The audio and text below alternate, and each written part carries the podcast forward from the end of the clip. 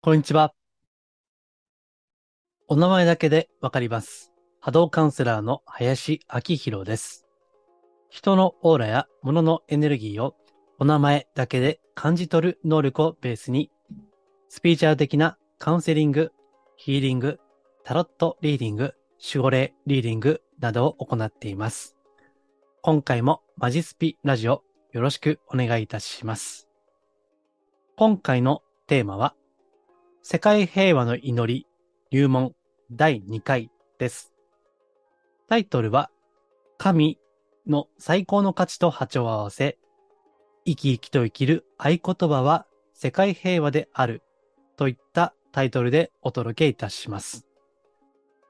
同じタイトルのブログを私のホームページマジスピーに載せています。概要欄にリンクを貼っておきますので、文字情報でご覧になりたければそちらからご参照ください。では、本題に入る前にお知らせですけれども、ワークショップのご案内です。日時は11月の18日と11月の26日、両方同じ内容です。今回はトランスパーソナル心理学という、いわば学問的スピーチャルですね。その知見をベースとした自分自身の内面の洞察であったり、気づきを深めていく。あ、自分ってこういうことを本当は考えていたんだ、感じていたんだ、といったことをですね、え手足を使ったり、五感、イメージを働かせて深掘りしていく。えそういったワークショップです。これも概要欄にリンク貼っておきますので、ご興味あればご参加いただければと思います。えーあとですね、明日、メールマガの、え読者さんですね、えメールマガジン限定で YouTube ライブ、あるライブを行いますので、まあ、詳しくは明日のメールマガジンで述べますので、えご興味あれば、私のホームページ、マジスピからメールマガジン無料ですので、ご登録いただければと思います。はい。えでは、ちょっと前置きなくなりましたけども、本題ですね。えー実はこれ、2回目取り直しですね。前もね、ちょっとミスったんですけどね、今回もちょっとミスってですね、なんか録音ボタンの仕様が変わって、録音ボタンを押したときに、これを、このローカル、パソコンのローカルに保存しますか？それともクラウドに保存しますか？というね、アラートが 出るんですよね。これ仕様変わってですね。で、ミスって、それボタンを押して、あの、最後まで押さなかったですね。はい。なんで、ちょっと声が若干枯れてるんですけども、えーそれはさときですね。えー世界平和の祈り入門ということで、えー改めて取り直しをしています。で、これ、前にですね、初回の入門編の初回を出したんですね。えそしたらですね、これは、音声は YouTube でも出しているし、ポッドキャストにも出しているんですね。で、YouTube のいいねの数がいつもの3倍ぐらいあったんですよ。再生回数はそんな変わってませんけどね。ただね、いいねが多かったんですよね。あだから多分、期待していただいている方が多い、いつもより多いのかなというふうに思います。まあもしかしたら、その祈りの会の方もお聞きになっているかもしれませんね。まあ、それは非常にありがたいということで、あの、励みにしていきたいと思います。えーでは、この世界平和の祈りですね。文言を最初に話してから進めていきます。世界人類が平和でありますように。日本が平和でありますように。私たちの天命が全うされますように。守護霊様、ありがとうございます。守護神様、ありがとうございます。えといった祈り言葉ですね。え今ちょっと初回ミスってがっくりしてたんですけど、祈ったらちょっと元気になってきました。はい。えー前回はですね、とにかく世界平和の祈りは素晴らしいんですよと。その波動ね。私いつも言ってるお名前だけで波動がね、わかる。それは言葉を見ているわけだけども、このいろんな祈り言葉がありますが、この世界平和の祈りが素晴らしいと。私が感じる中ではいいな、一番いいなと思っているんでご紹介をしているわけです。で、その世界平和の祈りを祈ることによって、え心の器を大きくして波動が高まると。オーラがより浄化され、クリアに生き生きとするといったね、えーそういったことを前回述べたんですけども、ただまあ、こういったことをですね、素直に信じられる方っていうのは、やっぱ少ないと思うんですね。やっぱりその理由、何のためにやるかということが分からないとなかなか取り掛かれない人もいらっしゃると思うんで、えー、この入門編では、そういったなぜいいのかということを順番に述べていきたいと思ってるんですけども、今回はですね、そのよくある反論として、祈っていても意味ないじゃないかと。祈って儲かるのかと。祈って飯が食えるのかというね、そういった非常にこうストレートな反論があるので、それに対して意見を述べていきたいというのが今回の趣旨です。まあ、この反論はごもっともな部分があるんですよね。別に祈ったってね、何かすぐに動くわけじゃないし、もっと言えば祈りというのは何か弱い人間のすることだというような印象もあるわけですね。で、これはですね、私は、あの、よく商売繁盛でね、神社仏閣で祈ったりしますけども、私も、えサラリーマン時代ですね、営業を長くやっていました。まあ10年ぐらいね、やっていましたので、で、東京都内いろんな場所を回っていました。で、その中で近くに神社があると、時々ね、時間があれば入って、こう、祈っていたんですね。で、そこで、よくあの、商売の神様っていうね、神様がいらっしゃって、有名なのが、秋葉原とお茶の水の間ぐらいですかね。そこにある神田明神っていうね、神社があるんですね。神田明神。まあ、神田明神ってね、非常にあの、有名な神社でして、まあ、商売繁盛の神様と言われているので、よく、うん、企業の協賛ですね。まあ、年末年始になるとですね、企業の協賛がありますね。でそこで行くと、いろんな企業の名前がずらずらと並んでいます。で、今、あの、普通の時期に行ってもですね、そういった企業が協賛した鳥居とかね、いっぱいありますんで、だから、あの、神田明神は非常に賑わっているわけですよね。それはね。うん。で、私も神田明神には、その、営業ですね。まあ、受注できますようにとかね 売れますようにっていうことで祈ったことがあるんですけど、まあそれをね、したところで何か営業の成績がバンバン上がったわけではないわけです。まあこれも考えてみれば当たり前のことで、ね、もし私が当時の自分の上司であれば、怒りますよ。そんな神社行ってる暇あるんやったら、お客様とこ回ってこいやと。ね、怒ってるはずですよ。だって、お客様が神様なんですかね。ある意味では。うん。まあ本当は対等ですけどね。でも、お客様は神様っていうのは、まあ、ごもっともなことで、実際にお金を出してくださるのはお客様なわけですからね。だから、やっぱり、お客様という神様に一件でも、一人でも多くお参りするというのが当然大事なわけね。ですから、祈ったって何もならないじゃないかという反論は非常に真っ当なんですが、ただ、これはですね、物質的な尺度ですね。現象的な何かメリット。それだけに注目していれば、当然それは難しいわけですよ。ですから、祈りのスタンスがですね、そもそも違うわけですね。祈りは、その、その、まあ、なんていうかな、結果というか、まあ、宗教的には、苦読ですね。苦読。まあ、これは恵みと言ってもいいですけども、祈りの恵みというのは、物質的な尺度を超えたところにあるということですね。まずそれを知りましょうというのが今回のテーマなんですね。でね、あの、祈りというのは神様に、仏様に向けてなされるものですよね。ですからこれは前も言ったような気がしますけども、神仏との交流ですね。そのために祈りがあるわけです。うん。ですからね、ちょっとやっぱり次元が違うんですね。で、その次元が違うということで思い出した、まあ、これはブログにも書いていますけども、聖書の文言があります。マタイ福音書の中の言葉。人はパンだけで生きるものではない。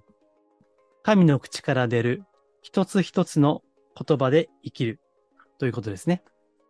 で、私はこの聖書は文語帳の言葉が好きなので、これ音声ですからね、文語でも読んでみます。人の生くるはパンのみに夜にあらず。神の口よりいずる、すべての言葉による。ねえ。まあ、文語の方が、なんか引き締まっていいですよね。だから、人はパンのみに行くにあらず、パンだけで生きるんじゃないんだ。ということね。えー、この言葉がヒントですね。この祈りの。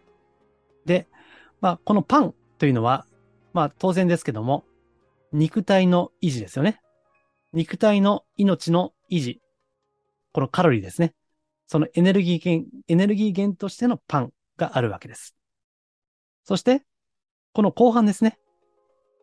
神の口から出る一つ一つの言葉。で、それで人は生きているんだと。で、これが何かという説明をしていくと、これは、まあ、このパンというのが肉体の維持にであれば、それと対比するように、これは神の口、まあ、神の言葉ですね。これは、精神とか霊魂。まあ、霊魂はスピリットですね。その維持なんですね。ですから、これは本当は人はパンだけでは生きられないわけです。パンや、その、もっと言えば空気とかね、水とか、それは肉体生命を維持するには必要だけども、実は宗教的には人は生かされているというように、これは物質的なものだけじゃなくて、精神的なもの、そしてこの霊的なものですね。そのエネルギーによっても実は生かされているわけです。ですからちょっとね、あのー、わかりにくいかもしれませんので言い換えますと、よくスピーチュアル業界では神とか仏とか大宇宙のことをサムシンググレートって言いますよね。サムシンググレート。ですから、えー、これはいわば神の言葉っていうのはね、サムシンググレートエネルギーなわけですよね。おそらくは、まあこれは昨今では量子力学、量子物理学が少しずつ解明しつつありますけれども、素粒子レベルにおいてはですね、おそらくはその人間の生命ですね、命全体を生かす目に見えないエネルギーがあるんであろうということを言われているわけです。まあ、これがいつも言ってる波動っていうやつですよね。で、人は実はその、うん、心と体と魂によってこの三位一体で生きているわけです。ですから、実はいろんな栄養素が必要なんですね。まあ、目に見えない非物質的な栄養素が本当は必要なわけです。で、これが神の言葉と言ってるわけですね。で、まあ、これだけ言ってもね、まだわかりにくいんですよね。だから、もっとわかりやすく説明をしますと、例えば、日々好きなことをやって生きている人とかね、あるいは夢や希望を持って、と言っても、あの自分自身のエゴじゃなくてね、えー、独りよがりの野心ではなくて、本当に人に喜ばれるような、そういったね、願いや祈り、それこそ祈りを持って夢や希望を描いていると、で、こういう人って、おそらく見た目も生き生きしてるじゃないですか。表情とかね、態度が明るいと思うんですね。で、え、例えばアスリートのね、そのプロのスポーツ選手のこうパフォーマンスを見て、こう励まされたりね、そういったこともあるわけですよね。で、それは何かというと、いわば目に見えないエネルギーが伝わってるわけですよね。それは。明るい人は周りを明るくする。うん。これが実はこの神の言葉なんですね。えつまり、夢や希望に満ちている人、日々好きなことをして生きているというのは、神の言葉、目に見えないエネルギー、サムシンググレートエネルギーというのを普通の人よりも多く実は摂取しているわけです。パンを食べているわけではないけども、実はそういった、うん、精神的な、スピーチャー的な糧というのを実は人よりも多く摂取しているわけです。ですからね、まあこれは祈ることの注意点の一つなんですけども、もちろん祈っていいんだけど、それに加えて何か具体的な夢や希望を持って、そして何らかの活動をする。これがね、さらに大事なことなんですね。えー、逆から言えば、形だけ祈っている人よりも、たとえ特定の信仰とか宗教とか入っていなくても、夢や希望を持って日々充実した生き方を送っている人は、そういう人の方がよっぽど波動的には、オーラとしては輝いているんですね。で、これはね、あの、特に信仰をしている方は注意点なんですね。うん。ですからね、あの、世界平和の祈りの中にも、私たちの天命が全うされますようにってね、いう言葉がありますけども、もちろん祈るだけでもいいんだけども、何か具体的な天命ですね。えそれを、まあ、それは仕事なのか、子育てなのか、それは人それぞれの因縁によって変わりますけども、何らかの具体的なもの、せっかく私たちは肉体を持って生きているわけですから、肉体として表現できる何か、でそれがあればなおいいですね。えそれは仕事や家事、子育て以外でも、まあ、趣味でもいいですよ。それはね。何か好きなことをやる。うん。これが非常に大事なわけです。まあ、もちろんね、あの、好きなことだけで生きられるわけではないんですけども、これはね、現実問題として。ただ、できればそういったものをより多く持っていくということが大事なんですね。で、今回のタイトルに、神の最高の価値と波長を合わせるってね、神との波長合わせということを書いているんで、まあ、これは何かということをもうちょっと、えここから広げて申し上げたいんですけれども、その神とかね、仏とか、で、さっき言ったサムシンググレートとか、これって一体何なのということなんですよ。もっと言い換えればね、何なのか。なんかわかるようで、わからない言葉なんですよね、これってね。うん、だから、これはあ、宗教が抵抗ない人とかね、そういったスピリチュアル的なものが好きな方には、別に素直に入っていくんだけど、あの、そうじゃない人にとっては、神とか仏とか、もう聞いただけで、なんか、ジンマシン出るみたいなね アレルギー反応を示すとか、そういったことにもなりかねない。だからね、神とか仏って何だという話なんですけども、これは言い換えれば、創造エネルギーなんですね。無限の創造エネルギー。これが神や仏の別の名前です。これは創造、クリエイトする、クリエーションですね。これが神の波動なんですね。ですから、さっき、夢や希望を描いている人、あるいは自分の好きなことね、それをより多くやっている人は、なぜ生き生きするのか、見た目もね、あるいは若々しく見えたりもしますよね。肉体的には、そういった肌ツヤが良くなったりとか、あるいは、まあ、最近の流行りではないけども、免疫力が上がるとかね。あるじゃないですか。まあ、これは逆考えればよくわかりますよね。夢も希望もない。それどころか、不平不満だらけであると。ね。そういった方ってやっぱり表情暗いじゃないですか。で、肩を落として背中丸めて歩いているかもしれないし、そういった方は、この神の波動、創造エネルギーですね。これが弱いんですよ。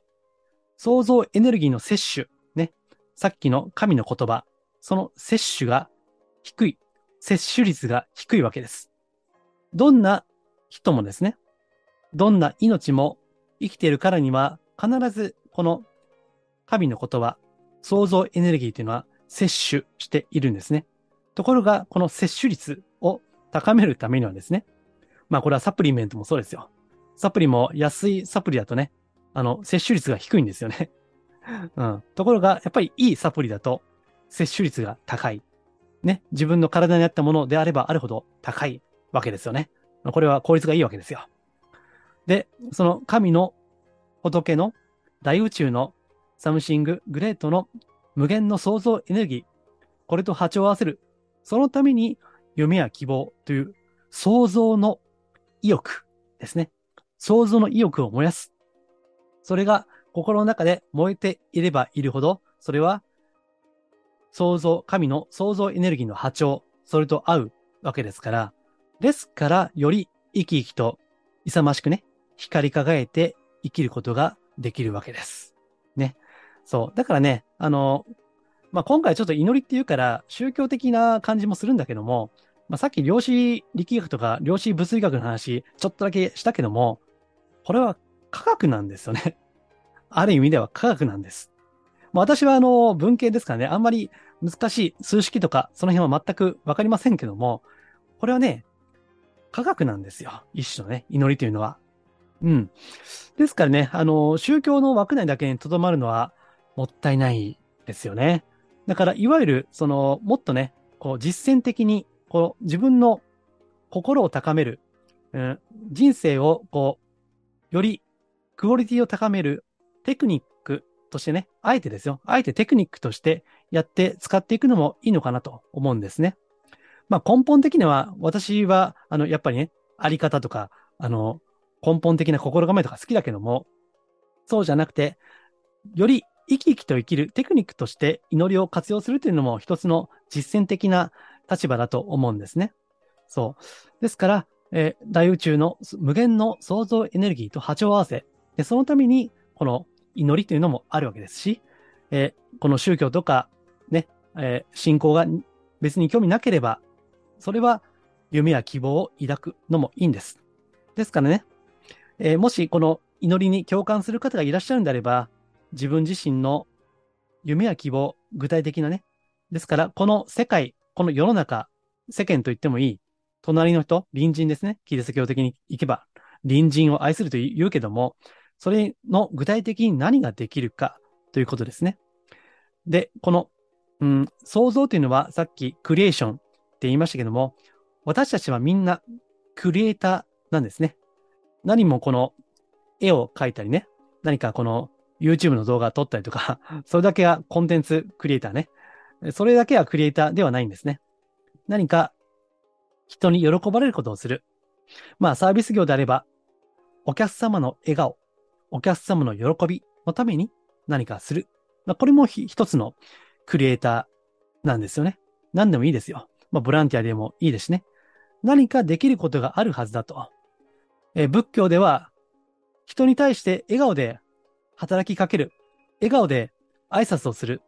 それすらも奉仕なんだ。ということをね、仏教では言っている。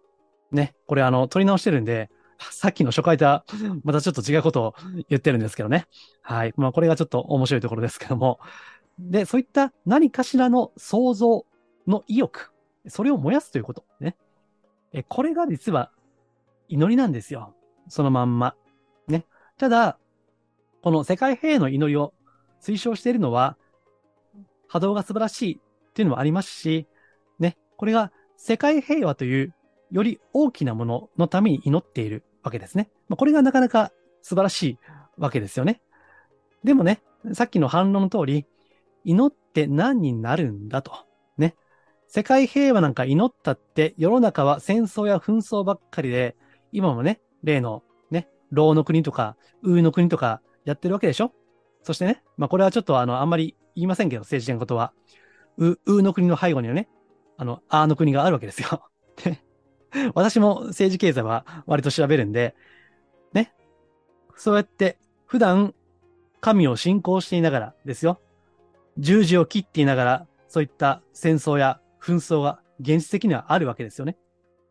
ね。それでまあ、武器商人はもう儲かって仕方ないと思いますけどね。今のこのご時世はね。まあそういう現実もあるから、祈りは無力だと。ね。まあ、それも非常にごもっともなんですよ。ただ、それは目に見える物質レベルの話、繰り返しますけどね。その話であって、根本的には自分自身の今、この今この瞬間ですね。それを輝いて生きるためです。たとえ現象的にはそれが実現していなくてもですよ。それを目指す夢や希望を抱く、深く祈る。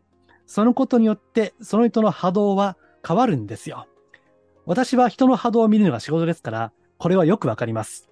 もちろん、形だけ祈っていてもなかなか難しいというのは注意点としてはあります。これはまた別の機会に注意点としてお伝えする予定ではありますけども、原則的には、その、たとえ祈って何も変わらなくとも、少なくとも自分の表情は生き生きとしてくるはずです。自分の免疫力は高まるはずです。これは神の創造的なエネルギーが肉体レベルに、それこそエネルギー変換されていくわけですね。まあ、この辺も実はやっぱり科学なんですよね。まだ、うん、ちゃんとね、解明はされていないけども、立派な科学だと思います。宗教の枠内だけじゃなくて、宗教と科学が融合していくということ、ね、これがおそらくは21世紀、そして22世紀に向けての人類の一つの、うん、課題だと思うんだけども、なんか話がめっちゃ 広がってしまいましたけども、ちょっと戻して、えー、ちょっと戻してね。その、さっき言った、えー、聖書に書いてある神の言葉、神の無限のエネルギー、それをなるべく多く受け取る方法をね、えー、の、だから、その神の言葉を食べてね、パンだけじゃなくて 神の言葉を食べて、それで、えー、精神的にも、そしてスピーチャル的にも、生き生きと生きる、その栄養にしていく。ね、それがね、祈りなんです。え、まず、え、それを知っていただければと思います。え、また、世界平和の祈りには、守護霊様、ありがとうございます。守護神様、ありがとうございますってね、え、言葉がありますよね。まあ、これは守護霊はよく解説しています通りですね。この目に見えない存在がね、えー、あなた自身の監督やコーチのように後ろについているわけです。ね、前回配信した音声も守護霊リーディングでしたよね。で、これでね、前回もう12回目やりましたけども、で、まあ、実際いるんですよ。ね、もうこれをもう信じてくださいと。だから、守護霊リーディングもね、公開でやっているわけですけども、えー、最も身近なサムシンググレート、そのエネルギーですね。最も身近なサムシンググレートエネルギーが背後の守護霊であり、その、まあ、上司にあたる守護人なんですね。えー、例えて言うと、守護霊は、まあ、会社で行けば課長です。ね、課長。で、えー、守護人は本部長っていつも言ってますけども、そういった目に見えない存在の代表としてね、えー、守護霊、守護人がついてるわけですから、えー、それに対して目には見えないけども、ぜひ祈っていただければですね、その目に見えないエネルギーっていうのをより多く摂取することができる。で、それに加えて、あなた自身の固有の天命ですね。え具体的な仕事か、家事か、子育てか、ボランティアか、人それぞれだけども、それを合わせて持つことによって、えー、私たちは、この二度とない人生をより深く、生き生きと輝いて生きることができるんですよ。というのが今回のテーマです。はい。えー、あとですね、あの、神の、神と言われているもの、その最高価値は世界平和として具体的に示されるということもね、言おうと思ったんだけども、ちょっとこれ、なくなっちゃうんで、詳しくはブログのに、え書いてますんで、よりご興味あれば読んでみてください。うん、この、それを読んでいただくとですね、あ世界平和の祈りってうまくできているんだな、ということが よくわかると思います。まあ、だから私は惚れ込んでね、えー、もう20年近くやっているわけです。ぜひ、えこの特定の宗教の枠にとどまらずですね、えこれを、それこそ世界人類が世界平和の名のもとに意識を一つに統一をしていくということが、まあ、世界平和の礎になるんじゃないかなと思います。はい。では、えー、今回ですね、神の最高の価値と波長を合わせ、生き生きと生きる合言葉、波長を合わせる合言葉は世界平和であるといったテーマでお届けいたしました。ご参考になれば幸いです。はい。では、えいつまたあのコメントをですね、えちょっと復活させていきます。えお一つ、今回の世界平和の祈りに関わることなんで、え合わせてご紹介したいと思います。こんにちは。私、実は林さんに一度お会いしています。確か2020年の2月のセミナーに参加した時だったと思います。YouTube を見ていてわかりました。私も世界平和の祈りの創始者である五井正久先生を尊敬しており、毎日世界平和のお祈りをしています。以前は会に所属していましたが、現在はフリーです。林さんが世界平和の祈りを実行していらっしゃることを知りませんでした。これからも世界平和の祈りを続けていきたいと思っています。はい、ありがとうございます。えもう2年半ぐらい前のそのご縁ですね。え、その時はまだ世界平和の祈りをご紹介をしていなかったんですね。ただおそらくまあね、それからちょっと時が過ぎて、えー、久々に私の YouTube ごご覧いただいたら、まあ世界平和の祈りを紹介してたから、えー、そこで共感を覚えたということですよね。まあ特にあの、会に所属する、しないとか、宗教団体ね、いる、いないが別に、あの、いるから素晴らしくて、いないからダメっていうわけじゃないんですね。まあこれもまた別の機会に言うかもしれませんけど、たとえ所属していっても波動の重たいとは言いますよ。えー、今回は入門編なんで、特に祈りは素晴らしいですよって。言った文脈で話していますけども、なんか形だけ祈っていてね、全然、あの、祈ったふりをしている人もいるんですよ。まあ、これはちょっとね、怖い話ですけど、これはあの、えー、冒頭で紹介した有料のセミナーでもね、ちょっと触れています。ので、もしご興味あれば、えー、それをチェックしていただきたいんですけども、うん。まあ、フリーだろうが入っていようが、この世界平和っていうね、え、どの宗教、宗派問わず、おそらくは最高の理念であるところの世界平和、まあ、それをね、やっていくというのが非常に、まあ、大事だなというふうに思います。うん。ですから、ぜひね、あのー、今、この入門編、まあ、しばらくやっていくつもりなんで、ぜひ、え、今後もですね、ご覧いただければと、ご視聴いただければと思います。あとですね、あの、合わせて言うと、まあメ、メルマガ、あの、ご覧いただいてるんで、いつもは毎週土曜日出していますが、この、この日の22時ですね、えー、グループヒーリングの回っていうのをやっています。もう何回目かな ?180、180回ぐらいやっていますけども、あの、実はね、これ冒頭でちょっと言うのもやってやめたんですけど、明日、10月の29日ですね。YouTube ライブをやります。YouTube 生ライブです。初めて やります。えっと、22時前になったらですね、YouTube で、これまあ、あの、メールマガジンの読者さん限定ですから、一般的にはまだ公開しませんけど、え、明日配信のメルマガに URL を貼っておきますので、そこ見ていただければ、え生でですね、私、ヒーリングやってます。あの、本当に寝寝ないでね、あの、見られていないからといって、実は寝てるとか、あそういったことはなくて、本当にやってるんですよ。本当にね。で、それをまあ、あの、見せるわけじゃないんだけども、えー、生配信で祈り、ね、やりますのでね、グループヒーリングね。それを祈りのお時間に当てていただいてもいいと思います。まあ実際、そうやってやっていらっしゃる方もおられますので、まあ共にね、もしまあ可能であれば YouTube ご覧いただいて、まあよりそうすると一緒にやってる感が、えー、高まっていくと思うんで、もしお時間あればぜひ、ご参加いただければと思います。まあ慣れてきたら、あの、一般公開でもやろうかなというふうに思っています。最初はちょっと限定でやっていきたいと思っています。はい。良ければご覧になってみてください。